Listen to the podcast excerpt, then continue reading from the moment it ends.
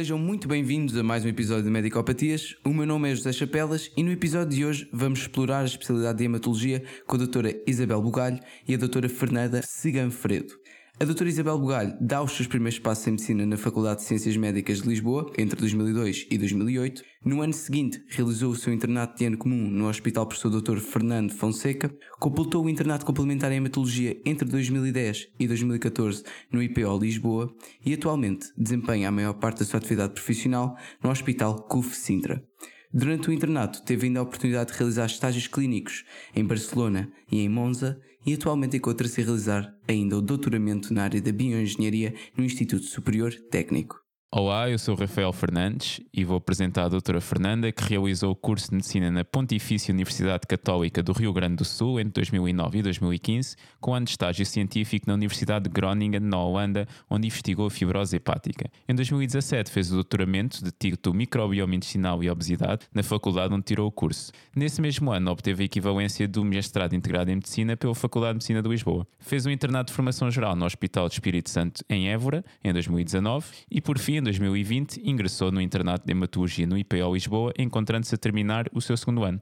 É com o maior dos gostos que vos recebemos aqui hoje no Medicopatia. Obrigado por terem aceito este complicado por vezes desafio e começaremos então pelo início. Por que é que decidiram entrar em medicina? Foi uma decisão ponderada e cautelosa ou é algo que sempre esteve, se me permitem, no vosso sangue? Doutora Isabel, vamos começar consigo.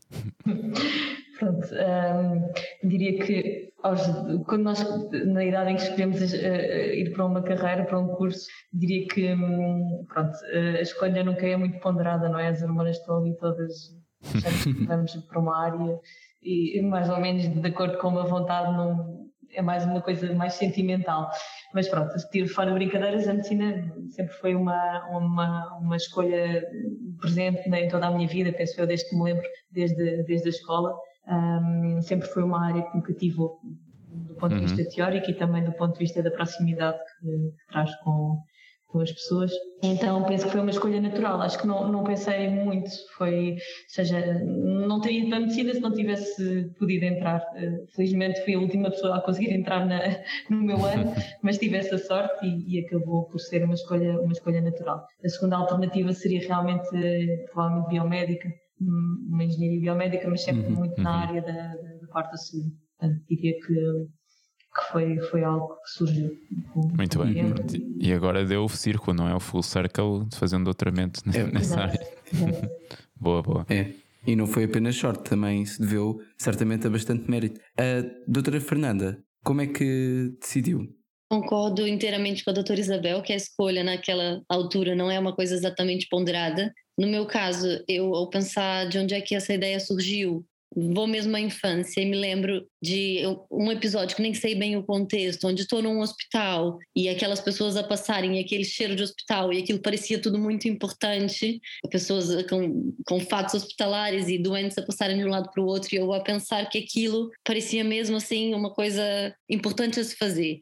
E depois, quer dizer, conforme nós vamos crescendo, isso era mesmo pequena, conforme vamos crescendo, surgem outras experiências e a, a questão do cuidado. Eu tinha certeza sempre que faria uma profissão qualquer, mas que fosse com contato humano, jamais iria para uma área das exatas ou para uma coisa puramente tecnológica, não tem muito a ver com a minha personalidade. E, e, pronto, eu acho que depois, passando ali na adolescência, ou na pré-adolescência, adolescência, a idade que também começamos a pensar um pouco mais sobre a carreira, assistia imensas séries médicas e adorava aquilo, e tipo, uhum. ficava fascinada com aquilo, e tipo, Dr. House. E acho que um bocado é fantasiosa a ideia toda da escolha da especialidade, mas por fim acho que estou bastante feliz com a escolha e não sei se haveria muitas outras opções que fossem tão completas em termos de, do que eu valorizo uh, no contexto profissional. E se calhar agora seguimos já, porque é que depois acabou por seguir a hematologia? Apesar daquele percurso todo que os nossos ouvintes já ouviram na introdução, porque é que depois, dentro da especialidade, porque é que escolheu a, a?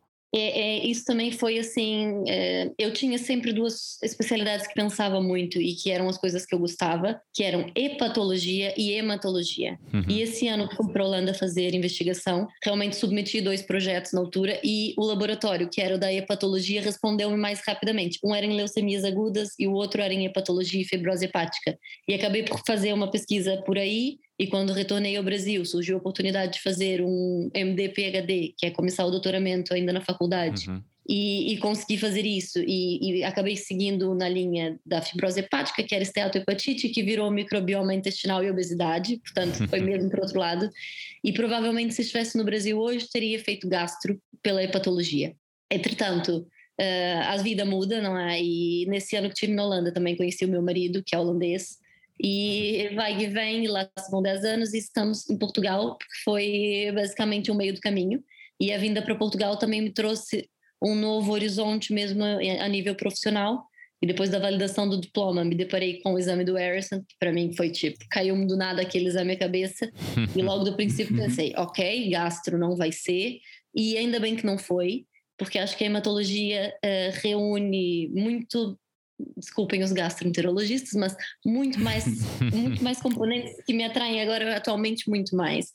Desde a marcha diagnóstica, nossos doentes são complexos e são, são situações que, os, que as outras especialidades não pescam nada daquilo, e por isso acho que a marcha diagnóstica é muito interessante. A abordagem clínica dos doentes no dia a dia, quer seja no contexto de consulta externa, quer seja no internamento, é muito gira. Os doentes são complexos, são doentes que rapidamente viram doentes críticos, e isso também era uma coisa que me atraía.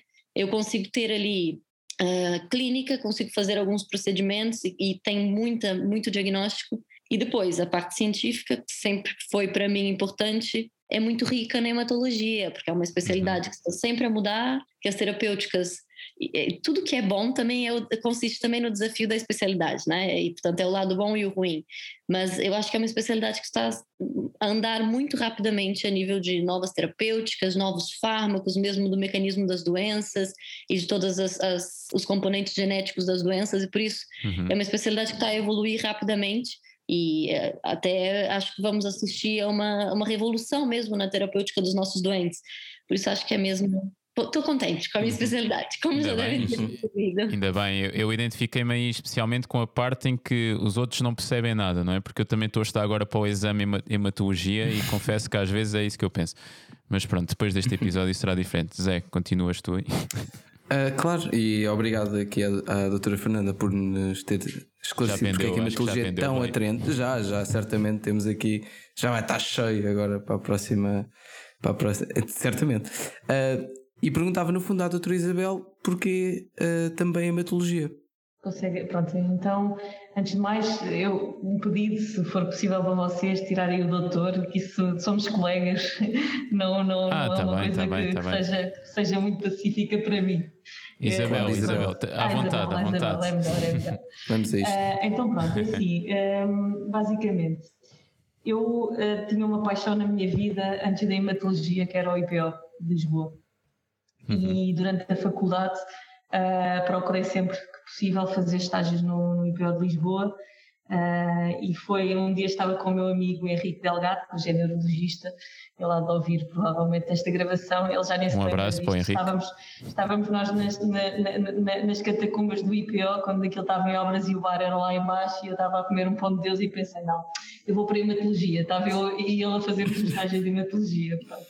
Mas isto para dizer, em termos de especialidade, o que é que naquela altura me, me levou a escolher?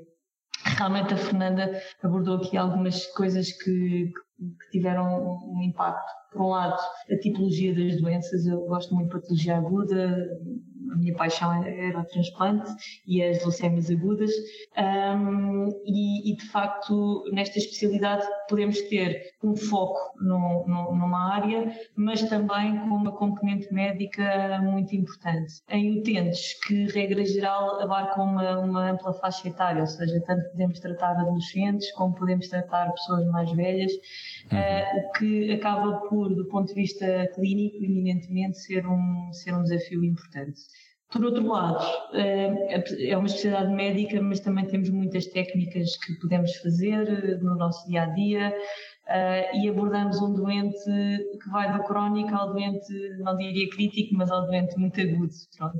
Uh, e isso acaba por, para, para, como, como, médica e como, e como, e como uma pessoa que gosta de, de alguma atividade na, na, prática, na prática diária, acaba por ser muito desafiante e permitir que nós sintamos ali aquela, aquela adrenalina e aquela necessidade de rapidamente resolver os problemas, fazer diagnósticos diferenciais.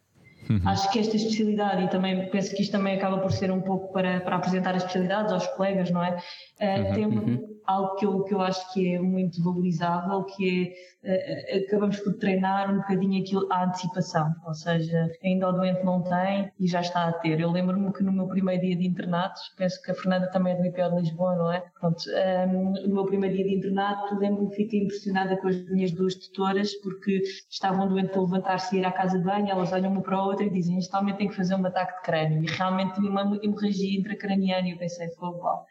Era um, um senhor com uma leucemia linfoblástica aguda, que estava a fazer um inibidor de tirizina quinase, que vocês devem estar a ler no RS, não é?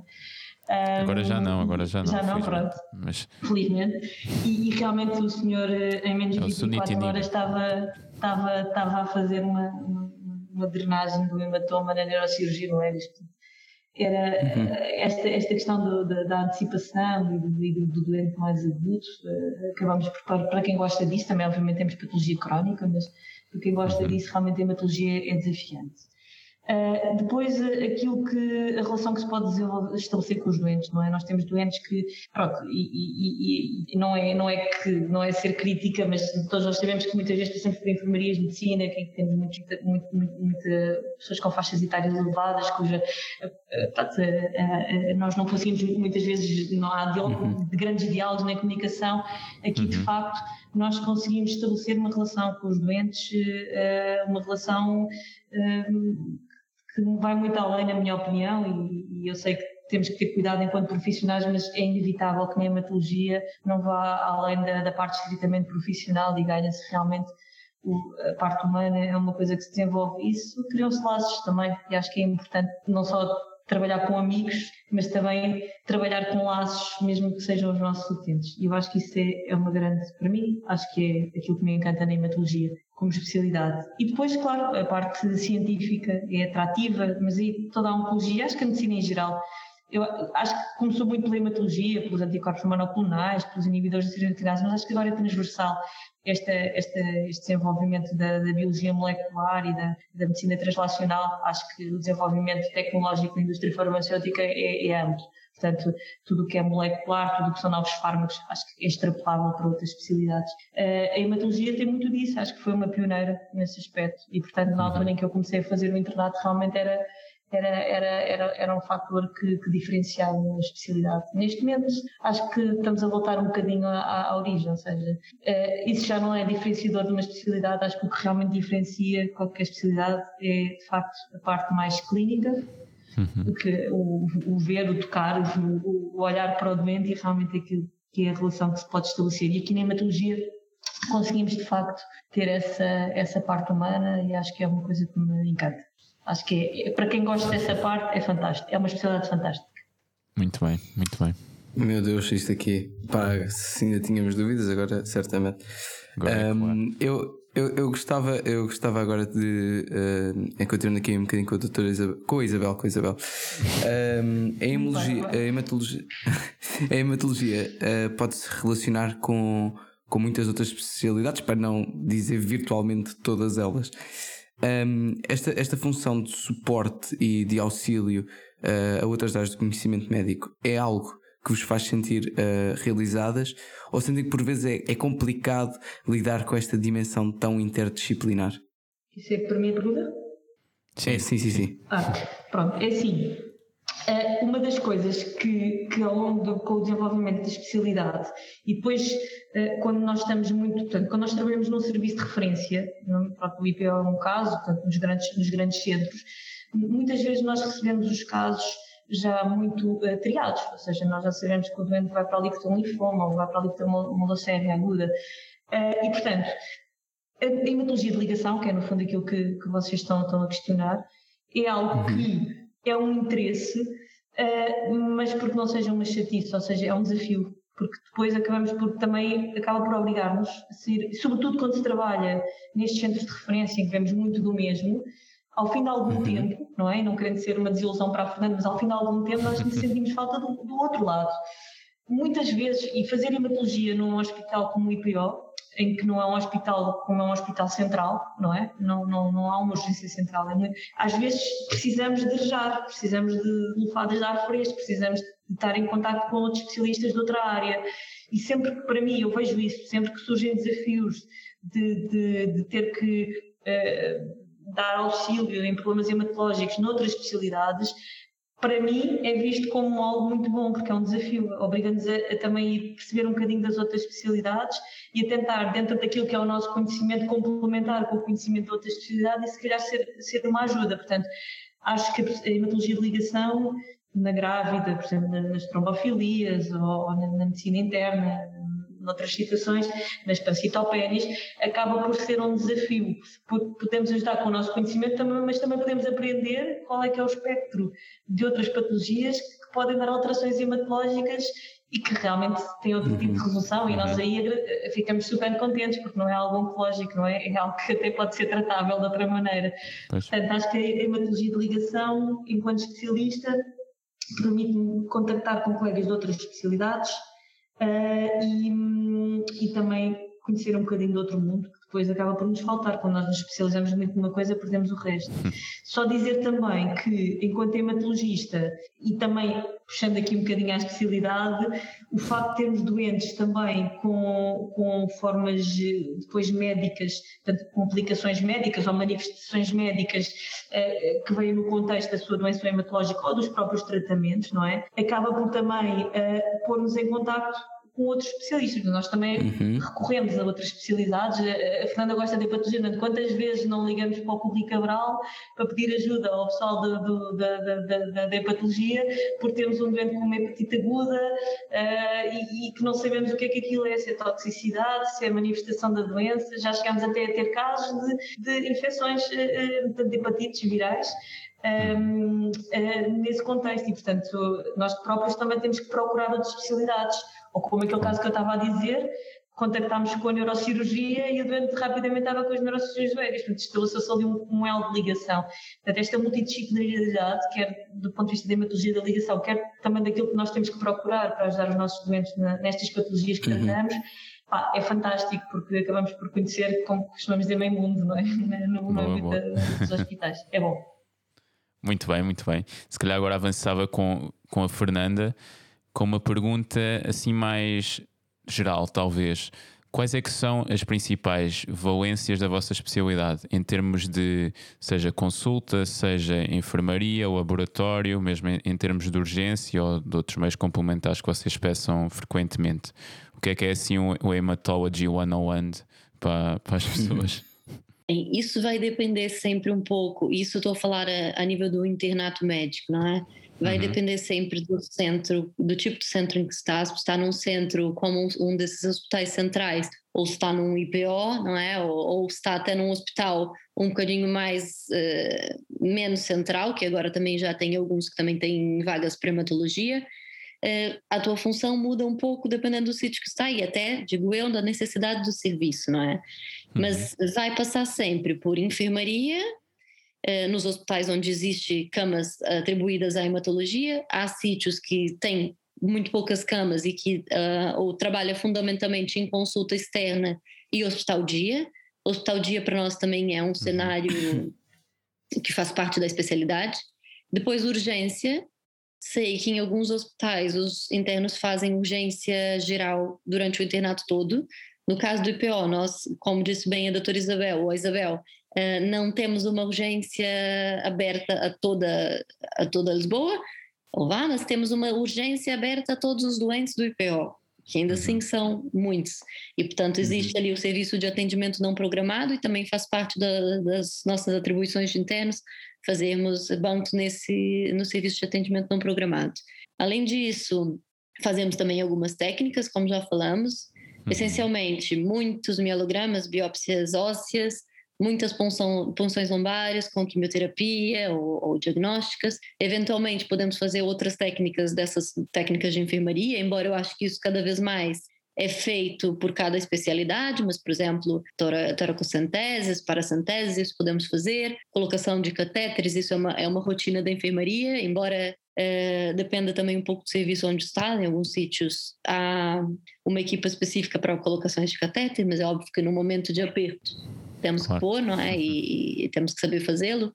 E com a complexidade que às vezes uh, é a mais nos nossos doentes, que quase todos têm trombocitopenias, eu estou a falar quase todos, mas uh, enfim, muitos. Uh, eu acho que essencialmente são essas as diferentes atuações. Ah, também uma coisa que não falei, mas que é importante, porque também faz parte da nossa especialidade. A nossa especialidade é clínica laboratorial, portanto, pois. também faz parte vermos lâminas no microscópio e isso. Em alguns centros vão fazer isso muito mais, em outros isso também fica delegado a outras a outras a outras especialidades mas também faria parte ou faz parte do, do, de um hematologista saber fazê-lo. Uhum. Uhum. Ok, pois é, importante ter também essa, essa componente presente. Força Zé.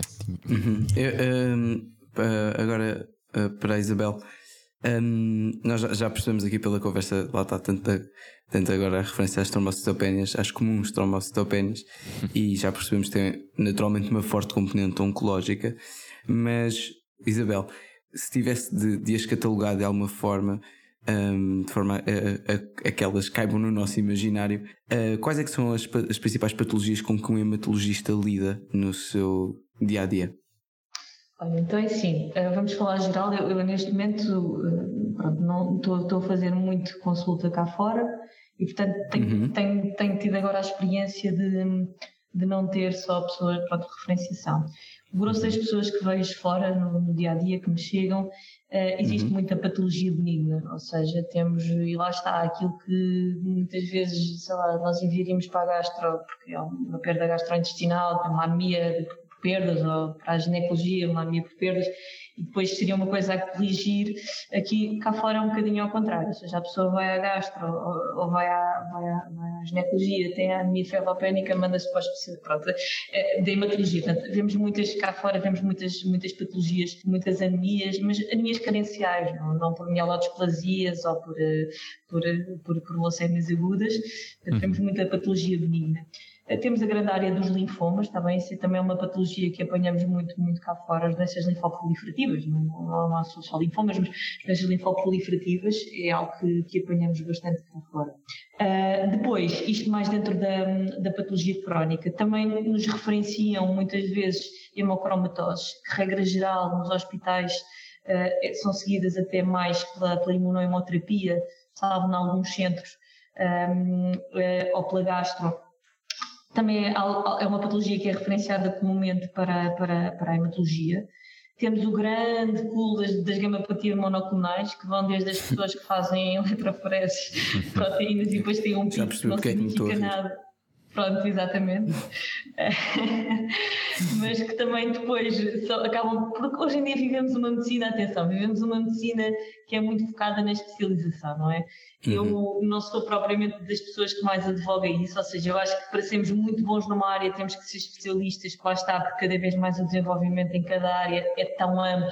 Mas também acho que não devíamos descurar, quer do ponto de vista pré-graduado e depois já no ponto de vista da especialidade, não devíamos descurar que nós somos médicos. Eu, quando entrei uhum. no IPO, via doentes com mieloma, hoje em dia há uma clínica do mieloma e que praticamente, salvo quando estamos no internato, se não formos para fazer mieloma, acabamos por fazer mieloma. Portanto, acho, acho, que há um exagero, não é? Acho que se deve saber um bocadinho de tudo, até para depois referenciar a direito e para poder orientar a parte inicial, pelo menos de uhum. diagnóstico. Uhum.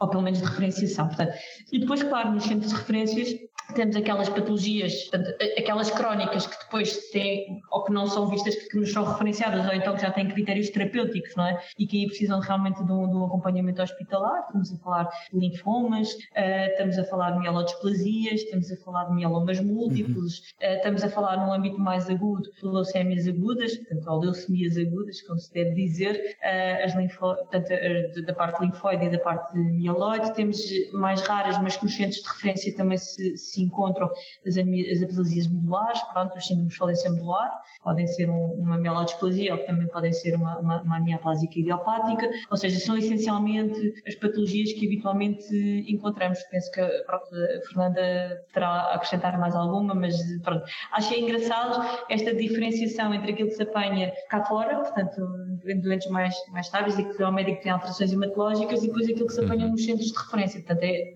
desde coisas mais crónicas que podem ser seguidas em ambulatório até, até patologia mais oncológica que necessita de tratamentos a nível intra, intra-hospitalar. Fernanda, não sei se. Se quer acrescentar alguma coisa? Força, força. Não, concordo, concordo muito bem com o que disse. Acho que não tenho essa experiência, mas não tendo essa experiência, claramente consigo, consigo, consigo acreditar que seja mesmo assim e que, e que fora, essencialmente, no privado, talvez no, no, no SNS existam menos consultas assim, porque passam por alguma triagem até chegar a, chegar a consulta da especialidade, mas no privado imagino que devam aparecer muitos doentes com algumas situações que talvez até não precisassem ter lá chegado, ou enfim, mas chegam, não é? E, ou com patologias benignas, que temos mais experiência do que outras especialidades em manejar, e sim, isso é mais uma coisa que não falamos no princípio, mas que é uma outra coisa boa dessa especialidade, que eu sempre achei, ah, acho que gosto de, de doentes oncológicos isso, mas não tinha certeza. Então, ir para oncologia, por exemplo, ficas limitado, porque se não gostares desse tipo de doente, não há assim Exato. saída. Quer dizer, sempre a saída, mas uhum. pronto. E na hematologia, não. Temos um, uma grande parte de doenças uh, benignas, não é? Pois temos uhum. todas as doenças uhum. hereditárias, do glóbulo vermelho e isso tudo, que são outra, uma outra. Realidade. Uma doença e uma outra realidade, exatamente. Sim, sem dúvida. Pois. Esqueci-me da parte do glóbulo vermelho, peço desculpa, mas realmente também, mesmo a nível da comunidade, é frequente encontrar hemoglobinopatias. Pronto. Uh, e uma, eu acho que um grande desafio, e, e um bocadinho pegando aquilo que a Fernanda está a dizer, um grande desafio e que nós durante o internato e depois mesmo durante as especialidades continuamos no sítio onde nos formamos, acabamos por não ter acesso, é que hoje em dia às vezes tem que fazer um pensamento ao contrário, ou seja, eu venho um doente em que eu se calhar se estivesse lá no IPO, pá, eu pedia logo uma medula, um mielograma, pelo menos para ter uma noção. Aqui estamos num contexto diferente e tu tens que pensar duas vezes se realmente tem indicação ou não tem. Uh, ou seja, às vezes é mais complicado estar fora de um setup uh, hematológico a fazer, a tentar haver alterações hematológicas do que muitas vezes quando estás num, num, num, num, sítio de, de, referência. Eu acho que isso é uma coisa engraçada, uh, mesmo para, para quem depois fizer o internato nesta especialidade, tentar pensar ao contrário. Pensar ao contrário. Certo. Acho que é, é um desafio.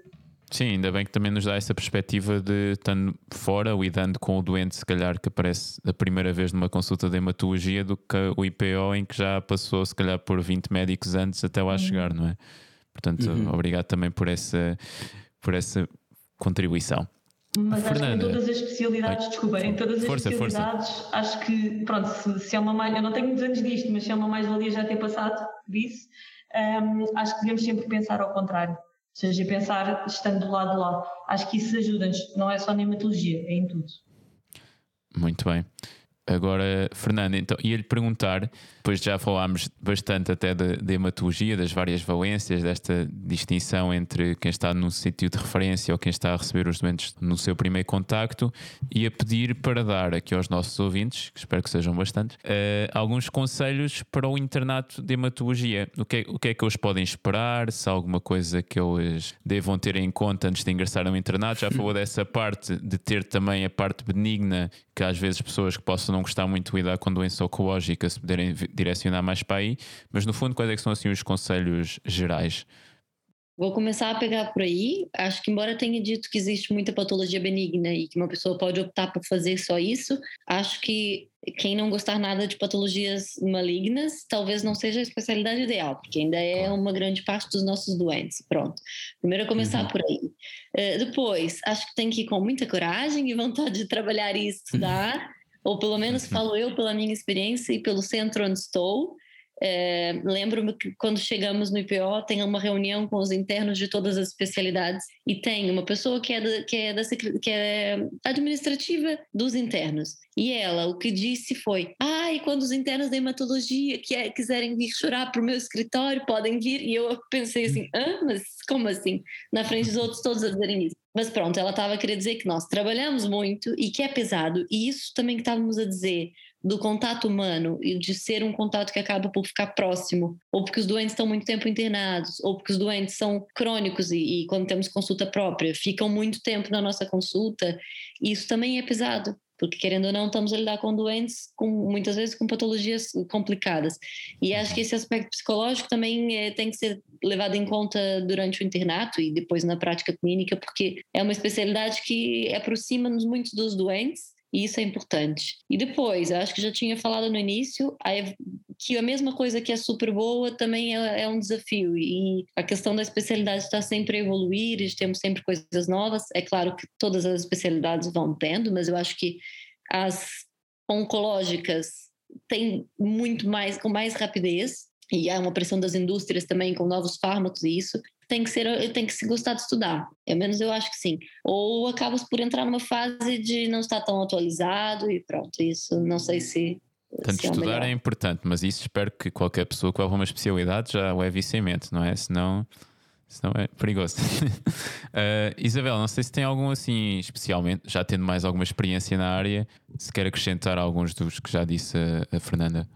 Mas em relação a, portanto, ao Algum conselho? Pronto, imaginemos, por exemplo, tantos como Sim. nós que estão aqui a ouvir este podcast e pensam, eu até uhum. gosto de hematologia, sempre gostei do globo branco e do vermelho, via lá naquele programa Deram uma vez um corpo humano e agora Bom tô... programa. Nunca foi programa. recomendado, acho eu. Mas pronto. É agora para mim. Eu, por acaso, nunca, nunca vi muito daquilo. Olha, Mas desculpem. Pronto. Posso acrescentar mais uma coisa? Força, força. Pode, pode. Assim, mais para breve. Eu acho que deveriam visitar os serviços. Isso é uma coisa que eu acho que era muito interessante. Confesso que eu não fiz e que escolhi tipo as últimas das horas mesmo, mas eu acho que era é interessante para quem vai escolher em breve que possa visitar os serviços e saber como é que os serviços funcionam. Eh, pronto, pode ser importante. Claro, pois isso é sempre fundamental. Mas pronto, era Fernanda, tinha mais, uh, Isabel, se tem mais Isabel. algum conselho a acrescentar aqui para pessoas que estejam eventualmente interessadas nisto, mas que ainda tenham algumas dúvidas, alguma coisa que que é que diria para eles? Sim, eu acho que aqui a Fernanda, eh, esta última questão que, que, que, disse é muito relevante. Ou seja, eu não sei como é que estão agora os currículos. Eu lembro-me na minha altura o estágio de hematologia, que era um estágio opcional, uh, e portanto nós os escolhíamos. Não, ah, opcional na faculdade? Sim, na faculdade. Ah, na faculdade, nós, depois. Nós temos, acho que duas semanas de hematologia.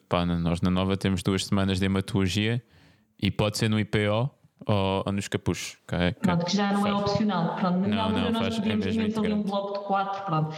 E isso realmente é uma mais-valia, ou seja, ter passar pela uma das daquilo, fatores que me fez que foi importante para a minha escolha foi realmente ou seja, esse pão de Deus que eu comi com o Henrique uh, e decidi ir para a hematologia estava no estágio de, de, de, de da faculdade de, hematologia. Pronto, acho que esse estágio é importante. Acho que visitar os serviços é, é determinante. Uh, aquilo que, que, eu se calhar gostaria de mais de alertar, pronto, além de tudo aquilo que a, que a Fernanda já disse, uh, o estofo que é preciso ter, é preciso ter estofo, e também é preciso ter estofo, e não me levem mal dos meus colegas, para as pessoas que estão em volta de nós. Ou seja, Uh... A interdisciplinaridade que falamos há bocado. Pronto, ou seja, no sentido em que às vezes há situações difíceis, uh, nem sempre é fácil o dia a dia entre pares, uh, há muita tensão por vezes, às vezes o ambiente peço, pode não ser o melhor. Só que, mas é entre pares da especialidade ou de outras sim, especialidades? Sim, entre pares. Estou a falar entre colegas de, no de, de, de enfermaria, da especialidade, ah, ok? Na okay, okay, okay. Acho que é, é, uma, é, uma, é uma área e é um, a oncologia, mas sobretudo uh, na nossa especialidade, é uma, é uma área em que muitas vezes eh, não podemos estar à espera de ter um ambiente mais, mais, mais fantástico do mundo. Há alturas boas, há alturas más, há alturas em que a enfermaria está uma desgraça e os doentes estão mal e estamos todos com a telha. Ou seja, é muito flutuante. Não vamos estar à espera de ir para um, para um serviço que não seja duro. E a dureza aqui não tem só a ver com os patologias, muitas vezes até nem tem a ver com os doentes, tem mais a ver até com, com, com o contacto entre pares. Não é fácil. Acho que hum, eu estou numa posição diferente da Fernanda, já, posso, já passei por algumas situações e hum. posso, posso dizê-lo assim. Já tem mais estofo? Com, não, não é por ter mais estofo, é porque se calhar tenho mais alguma liberdade para o fazer, já terminei, já não tenho nada que. Mas um, agora acho que é importante manter, manter alguma sanidade mental e, sobretudo, uh, apesar das situações serem difíceis e de muitas vezes o ambiente entre pares não ser fácil, não é porque as pessoas são melhores ou piores, é porque de facto há situações complexas e se nós multiplicarmos a complexidade por 20 ou 30 anos a fazer todos os dias a mesma coisa, acho que também acaba por faltar às vezes algum discernimento e alguma sensibilidade para as pessoas que entram. Portanto, colegas que escolherem, Uh, não desistam, os primeiros anos não são os primeiros meses não são fáceis. Uh, há sempre internos mais novos que vivem uma realidade mais próxima de nós. Há sempre amigos e, sobretudo, há sempre a família que está que nos apoia. Isto parece um bocadinho sentimental, mas não é. Ou seja, é uhum. importante na escolha desta especialidade ter suporte uh, uhum. familiar, suporte de amigos e, sobretudo, não desistir não deixar que as coisas se arrastem, procurar ajuda e, sobretudo, falar, porque muitas vezes o que acontece é que às vezes andamos todos a mandar a vir uns com os outros, mas se nos sentássemos, para lá tudo, vamos lá falar, vamos lá beber um café, vamos respirar. Isso ajuda. Vamos lá comer um pão de Deus, no fundo. Vamos lá comer um pão, pão de Deus. Deus. Pronto. Se eu, além de tudo aquilo que a Fernanda disse, é estarem preparados para isso, mas sobretudo fazer a diferença. E fazer a diferença na nossa geração, nas vossas gerações mais novas e, e nas nossas intermédias é realmente hum, fazer a diferença. É isso, é ter a capacidade de respirar fundo, parar, olhar para o lado e ver que somos todas pessoas e estamos todos a fazer o melhor para os doentes, mesmo que as nossas opiniões divirjam. E acho que ter essa noção uh, num serviço, por exemplo, como é o IPO, faz falta, a mim fez-me falta. Tive sorte de ter séniores que com os quais eu tive a sorte de trabalhar e, e, estou muito grata a eles, mas se não fosse por essa, por essa parte humana entre colegas, provavelmente quase mais metade de nós desistiria do internato. Portanto, não desistir pois. é também dar essa oportunidade, está bem? Uhum. Era o conselho que eu queria dar.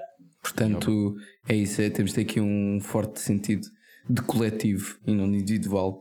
É. Um, e quando as coisas eu... estão mal, é pá, falar sobre as coisas, vamos todos beber um copo e, e não temos que ser amigos, mas às sim, vezes sim. dar ajuda. Uhum, uhum. Saltámos do pão de Deus para o copo. Também pode ser um copo Pronto. de leite, não é? Para acompanhar, pois. não é? Não tem é, de ser necessário. Uma, uma bebida etanólica não, não, não tem de ser necessário. Mas, mas uh, eu, eu agora. Sem álcool. Cerveja sem álcool, que agora okay, se pode okay. beber no trabalho.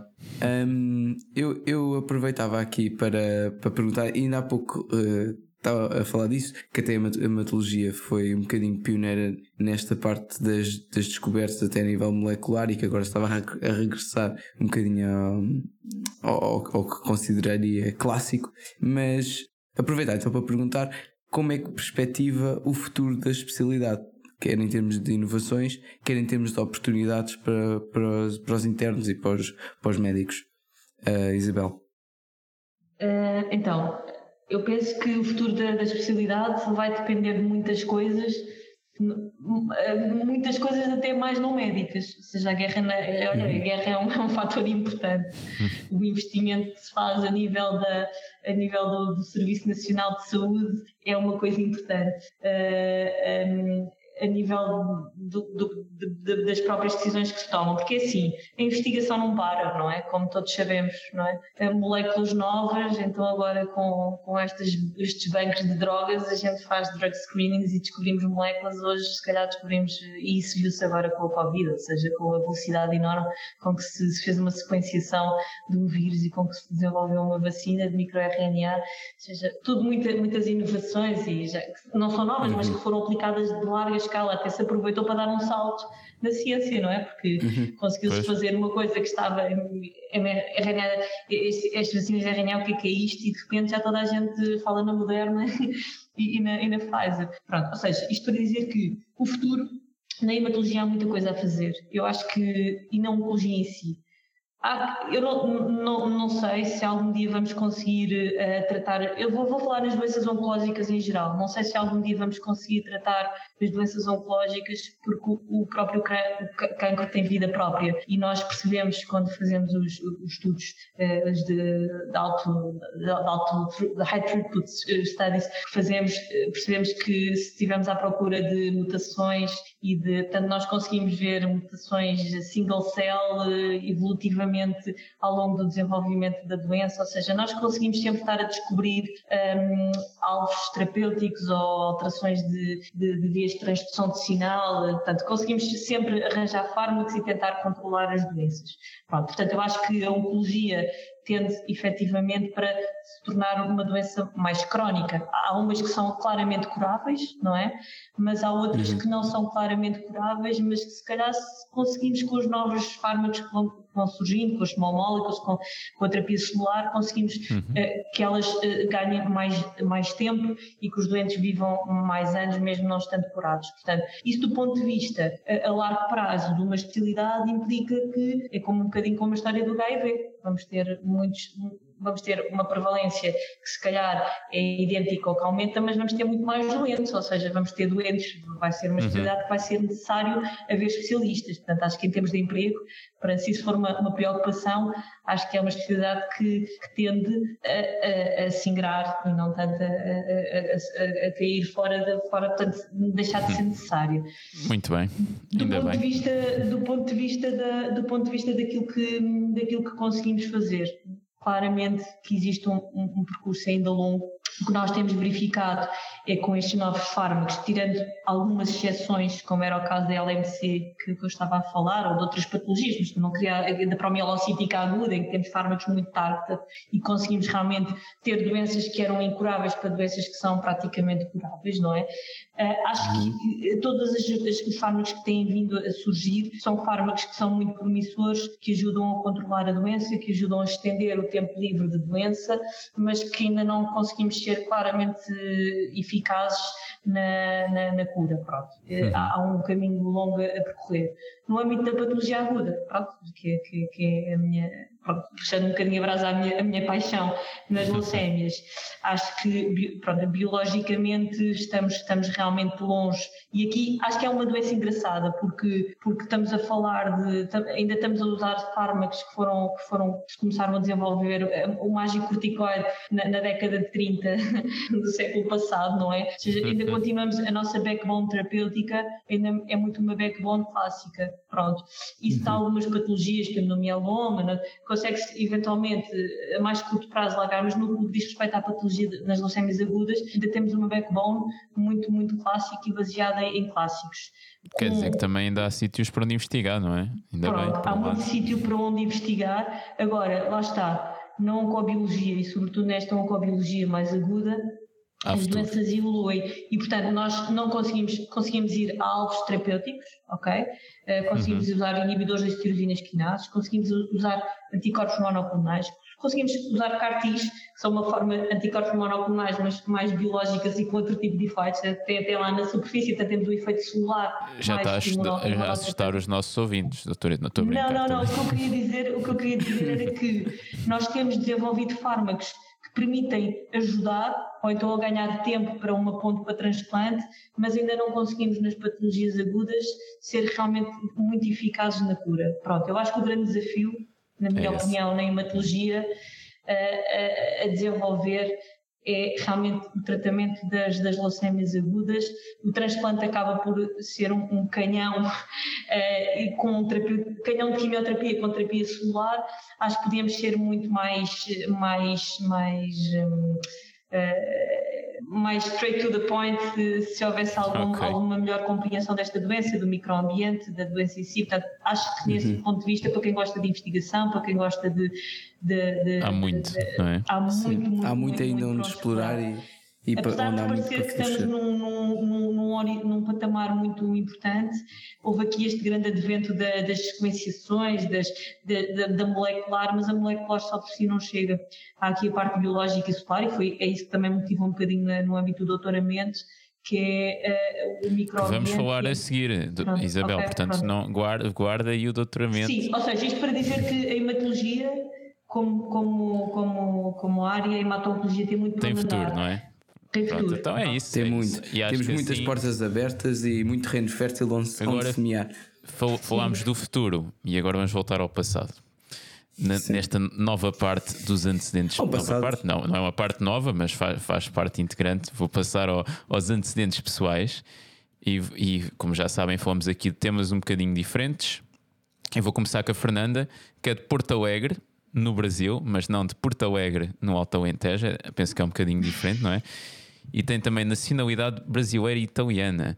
E durante o seu ano de investigação na Holanda, acabou por descobrir mais do que contava, porque foi exatamente aí que conheceu o seu atual marido, certo?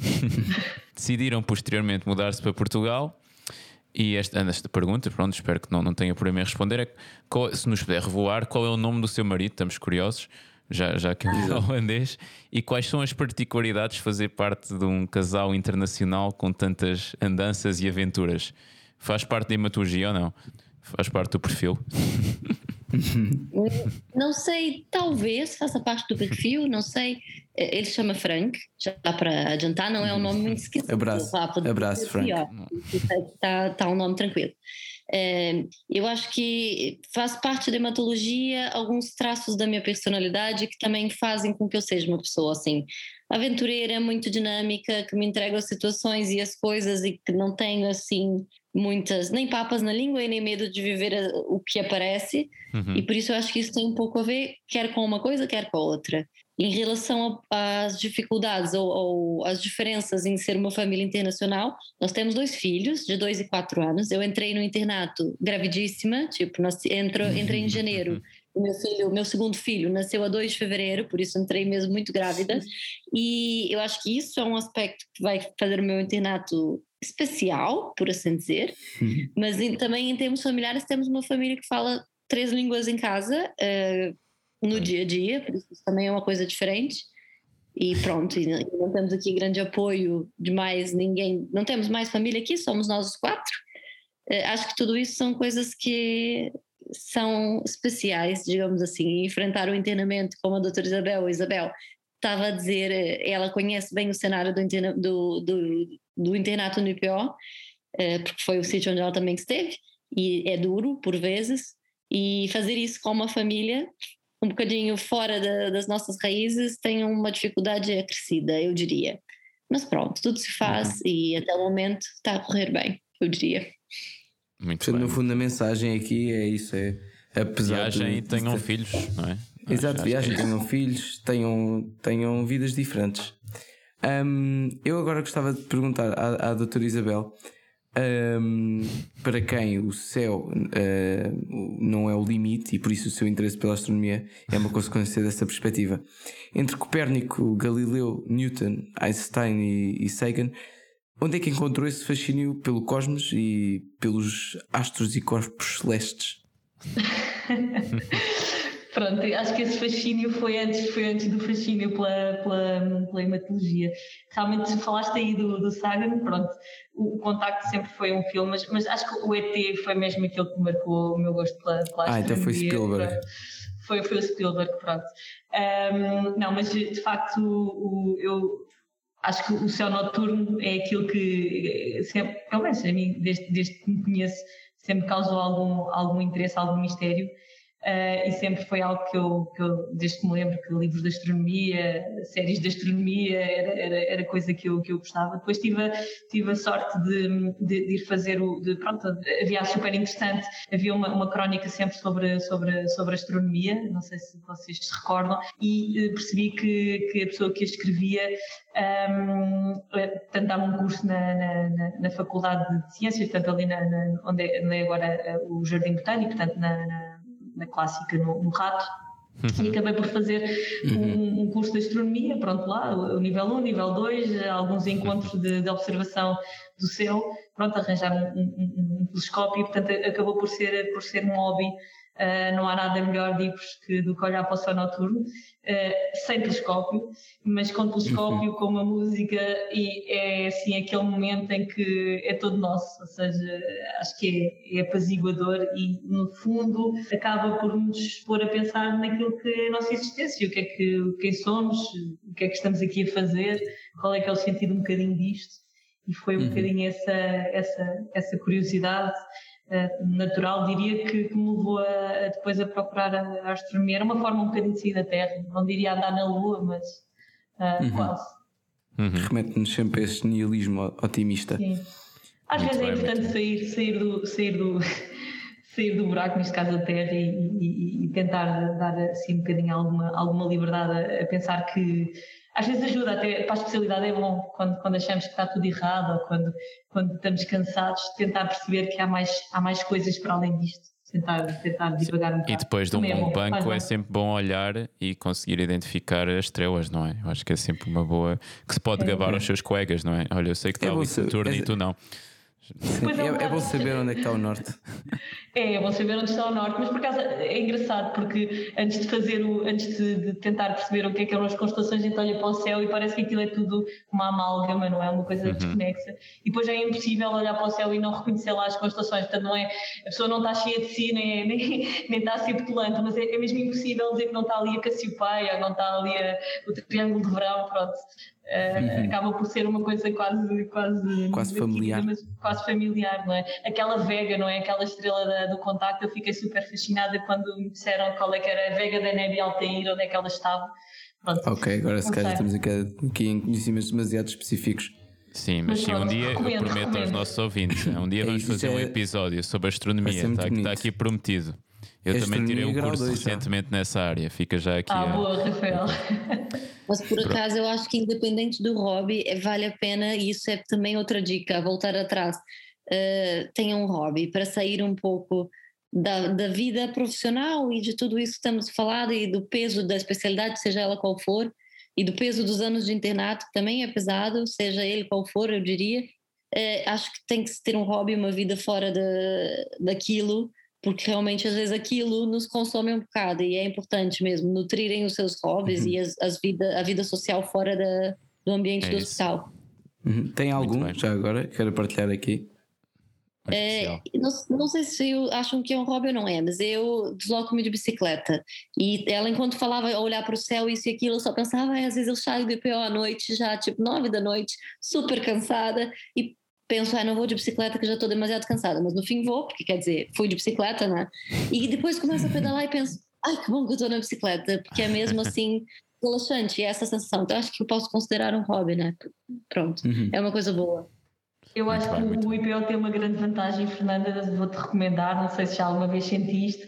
Às vezes, quando, quando estava estressada naquela varanda do primeiro andar, ou a pessoa vem cá abaixo e, e- e o IPO tem muita vegetação, pronto, está perto do jardim zoológico, não é?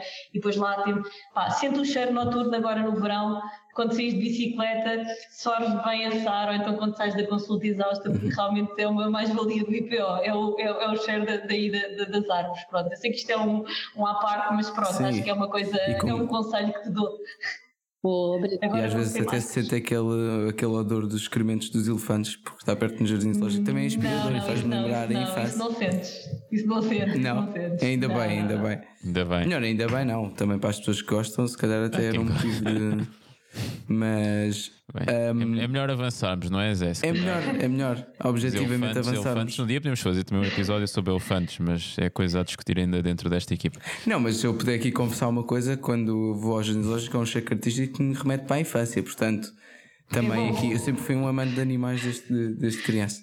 Mas olha, vou-te é bom, é bom, para mim. Só- falando em animais, e desculpem estar-vos a tirar o tema, uma vez apanhei um grande susto lá no IPO, porque tinha um carro perto da zona da morgue e há lá um jardim, e de repente vejo assim, uma, era, um, era, era meio uns refúgios, umas penas, então era um pavão que lá estava à minha frente, eu nem queria acreditar. Mas pronto, também é lá para, também é lá para hoje no IPO, portanto acho que é uma. Ssó por isso é bom ir visitar e cheirar lá os jardins. Do IPO. Pronto, é já conhecer a especialidade, não é? Conhecer o serviço. Pronto, é que só tem pontos positivos, não é? Com jardim e tudo. Então agora passamos ao exame objetivo. Não sei se conhecem, mas é uma espécie de um jogo onde vos damos duas opções e vocês devem escolher uma de forma instintiva, sem grandes pensamentos. Algumas perguntas vamos fazer para ambas e outras serão mais direcionadas ou à Isabel ou à Fernanda. Esta primeira é dentro da vossa área e eu vou pedir para que escolham, Fernanda e Isabel, entre doenças do eritrócito e doenças plaquetárias. Queres tu ser tu, Fernanda? Podem dizer ao mesmo tempo. Hum, Plaquetário. plaquetárias. Pronto, olha, Ah, ficou ao mesmo tempo, ficou bonito. Concordaram. Zé, faz aí a one. novamente eh, para ambas. A, B ou zero? Zero. Muito bom. Eu também votaria zero, pessoalmente. Zero. Ahm, força. Ah, qual é que é a próxima? Este- ah, esta é o. Pronto, É também é mais ou menos a mesma linha, não é? Se, se RH positivo ou negativo? Negativo. Negativo, sim. Aí Quer também dizer, depende do novamente. bebê, não é? Depende do bebê. Pois, pois. Mas acho que isto já, já não é tanta hematologia, se calhar. É, em parte. Ah, agora para a Isabel, ah, futsal ou ténis de mesa? Ténis de mesa. A sério? Sim. Ok. Era só isto. Ah, não, não, não, porque como praticou futsal, não é? E Também pratica de ténis de mesa também. só que. Sim. Ah, ainda Aliás, agora, a só minha- que um a minha- pequeno chaveta. Sim, ainda. O meu primeiro, o meu primeiro desporto e, e fui cheguei a ser federada em ténis de mesa.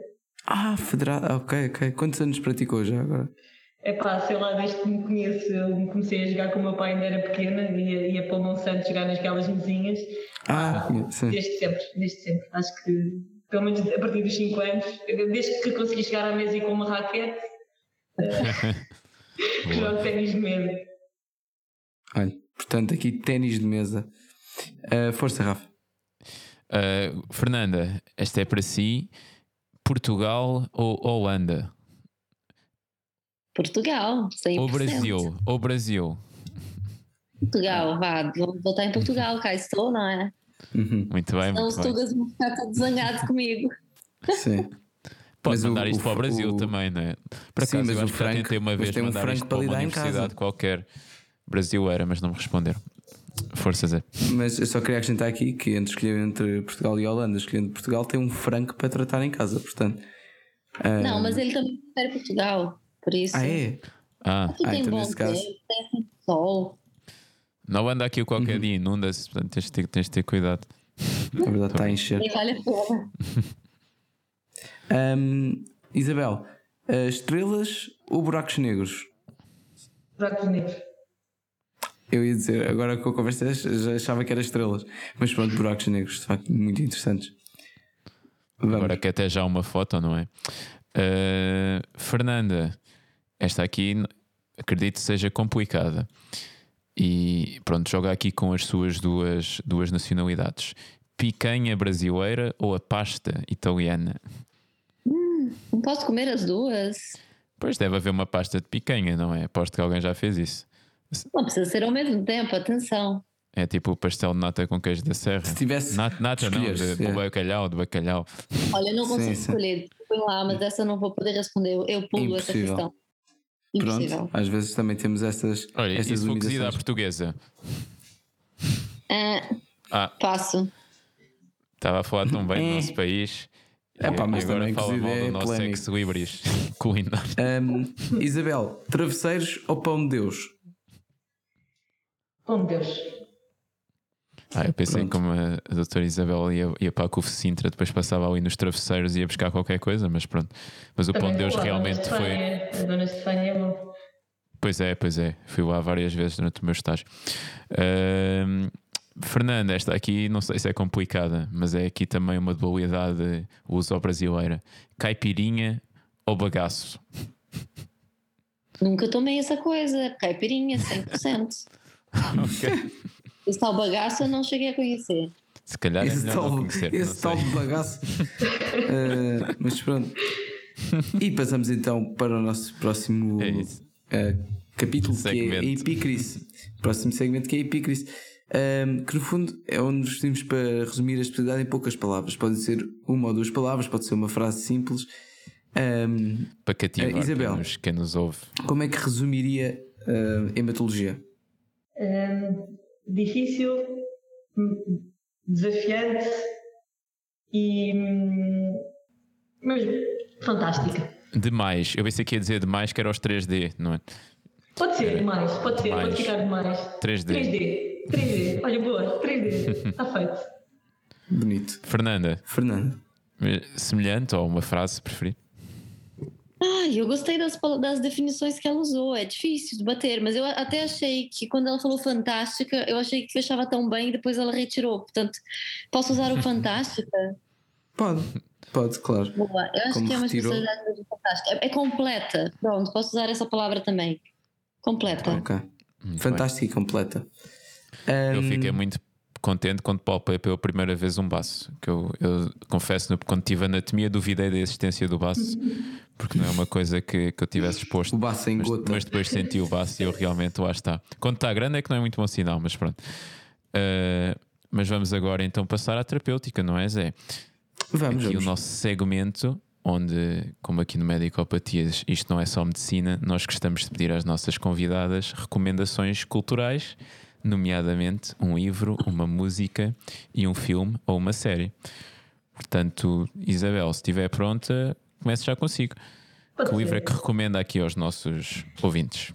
Olha, para sair um bocadinho, para sair um bocadinho eu acho que ninguém, pronto, se, se, se alguém com, que chegou à medicina não, não leu este livro, também não vai ler, portanto, uh, Virgílio Ferreira, que é o meu, meu, meu escritor favorito, o Cântico Final, uhum. porque uh, há lá um, um, uma parte que eu desafio a ler no todo, mas quem o ler vai perceber, em que no meio de pessoas de várias áreas, de, de artistas, de pintores, há um cirurgião e é ele que acaba por tentar salvar a vida a uma das personagens e, e recomendo que o leiam porque aquilo que ele descreve ou que é descrito no livro além do, da história do livro se valer a pena, não é? Como é óbvio, e, e a mensagem ser para mim determinante, uh, nós conseguimos perceber, sobretudo quem está no internato de hematologia super cansado e acha que não está ali a fazer nada porque está tudo a correr mal, conseguimos perceber que nós, enquanto médicos em geral, não fazemos, por vezes não, não temos um trabalho que seja um trabalho que, que, se veja, não é, não é uma obra de arte, não é, não é um canto que nós eh, corrigimos o rebentamento, não é, pronto, mas é, é algo que não se vê, mas que depois um, ehm, que se sente e a pessoa de facto pode fazer e pode sentir-se muito realizada ao sentir uhum. que faz, pode fazer algo que não, que não, que não, que não se possa ver, mas que o pouco que nós possamos fazer por uma pessoa mesmo que não a curemos, uh, é, acaba é por ser eh, muito importante. E, portanto, eu recomendo este livro. Muito bem. Porque, uh, de facto, há lá uma passagem e que quem o ler. Isto não, não revela tudo, não revela tudo, não, Isabel. Não, não, não, de todo, de todo. Eu depois partilho-vos a passagem, que acho que vale a pena, uh, e depois vocês podem dar a quem não quiser ler o livro, mas, bem, mas, mas, vale a pena lê-lo. Uh, Só por essa passagem. Fica aqui então o cântico final de Virgílio e Ferreira. E agora, Fernanda, qual é o livro que recomenda para os nossos ouvintes?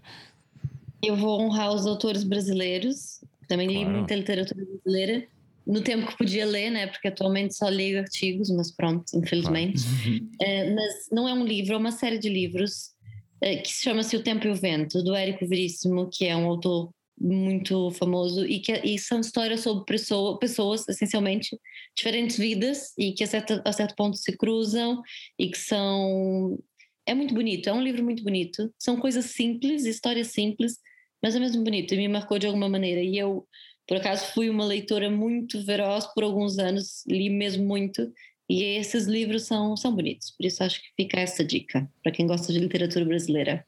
Muito bem, uhum. sim senhor. Isabel, agora uma música. Eu uh, vou, vou, sugerir esta música, uh, é dos Dream Theater, do, do, do álbum do Octavarium, e que se chama The Answer Lies Within. Um, penso que a letra é, e a música em si se adaptam a qualquer fase do percurso uhum. uh, médico e eu recomendo. Muito bem, eu confesso uhum. que fui ver essa banda há cinco dias, que também é uma das Bastante minhas bandas favoritas. Sim, senhor, fui ao Campo Pequeno. Que sorte, e, que sorte. Mas não tocaram essa, não tocaram essa. Por causa desse álbum, a minha favorita, e que é a minha música favorita de sempre, é uhum. é mesmo a que dá o nome ao álbum. Mas pronto, isso uhum. fica para outro podcast. É pá, eu gosto uh, do álbum todo. Atenção, vocês queriam que eu escolhesse uma, não é? Pronto, não, não, é melhor não Mas falarmos desse álbum, álbum porque eu depois tinha muito para falar. É melhor, é melhor ficarmos claro. por aqui, senão isto dura, isto dura duas horas. Uh, Fernanda, vem um Chico Buarque, uma, uma bossa nova, o quê? Vem um Chico Buarque, com certeza. Até ah, é? porque Pronto. são as músicas que me remetem à minha infância e que tempo tão feliz. Aquelas viagens de carro com os pais, sabe? Que tipo, na altura acho que nem gostava dessas músicas, mas era isso que tocava e por isso para mim não há MPB. é uma nostalgia assim brutal, é mesmo, é magnífico. Eu acho que MPB é lindo, pronto. Mas eu tenho um bocado de bias, né? Acho que tem um viés assim importante, mas pronto. E eu agora perguntava à, à doutora Isabel um filme ou uma série que nos recomendasse. A Isabel? Então, ah, uh, há tanta coisa, mas acho que uh, vou-vos recomendar A Melhor Juventude, uh, de uhum. Marco Túlio Jordana. É um filme grande, mas acho que pelas personagens, pela... no final sobrevive o amor, que acho que, que é aquilo que é a base de tudo, não é? e dá-nos umas diferentes perspectivas de lá chegar. Acho que é um filme fantástico, além de ter na banda sonora Piazzolla, o Oblivion, que é, que é a música que mais passa no filme. Uh, e no final tem uma música de guitarra que eu toquei no Fernando Soro no meu exame, mas isso é outra curiosidade. Mas a melhor juventude do Marco de Jordana recomendo vivamente.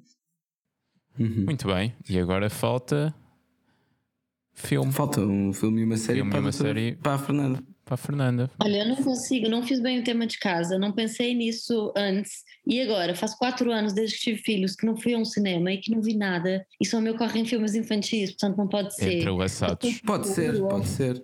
Se vir algum infantil que seja. Pode ser, claro, porque não? Um... Eu gosto muito daqueles filmes esses também via eu na infância. Eu estou a reviver um bocadinho aqueles clássicos, mas para além dos clássicos da Disney, pronto, isso todo mundo já sabe, ou, ou da Pixar, ou esses todos, eu gosto muito dos Estúdio Ghibli e dos são os filmes japoneses infantis. E é, o que me marcou mais a infância foi o Totoro. E agora eu gosto de ver este filme com os meus filhos. Não sei se isso, se isso por acaso. Uh, aparecia aqui em Como é que isso é o quê? Eu nem conheço. Totoro. É, é tipo anime, é, é, isso. É tipo. É isso. Ah, já sei, já sei, já sei. Por acaso, é, esse filme, mas olha, claro que isso não é filme para estar a sugerir aqui no Medicopatias, né? É mas sim, pronto, senhor. É sim, não, que eu garanto. É, eu, tenho é. muitos, eu tenho uns amigos muito próximos que são os grandes consumidores desse tipo de, de coisas. Portanto, Há muitas pessoas que atualmente no nosso curso consomem. Aliás, a Sara. É mesmo bonito. E acho que quando a gente assiste depois enquanto adultos é diferente, é, sei lá, eu, eu gosto muito. E também não tenho tempo para fazer outra coisa, pouco tempo que tenho. Estou com as crianças e, e, e passo tempo com eles, pronto. Então é isso que vivo nesse momento. Muito bem, muito bem. E é assim, olha, terminamos com estas belas recomendações este episódio. Portanto, só nos resta agradecer à Fernanda e à Isabel por terem-nos dedicado aqui esta que já, já passou uma horinha. Uhum. Mas acho que logo no início vocês falaram de hematologia e sei lá, em 15 minutos acho que uma pessoa já estava quase convencida, que nós até dissemos na altura, a seguir esta especialidade. Portanto, eu da minha parte agradeço e, e espero que, que, os nossos ouvintes tenham gostado tanto como nós gostamos de conversar com vocês. Da, da minha parte também agradeço a ambas. Uh, aos nossos ouvintes, tenho a, a certeza que conseguiram conquistar alguns e continuem a acompanhar-nos até à próxima especialidade.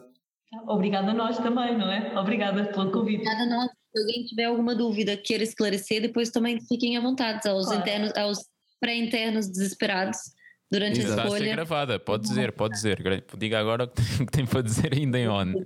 Estás para perguntar alguma coisa mesmo, à disposição. Uhum. E boa sorte a todos.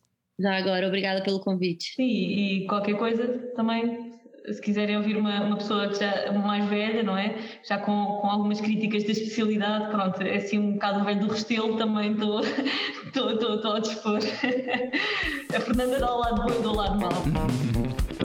Tchau, malta.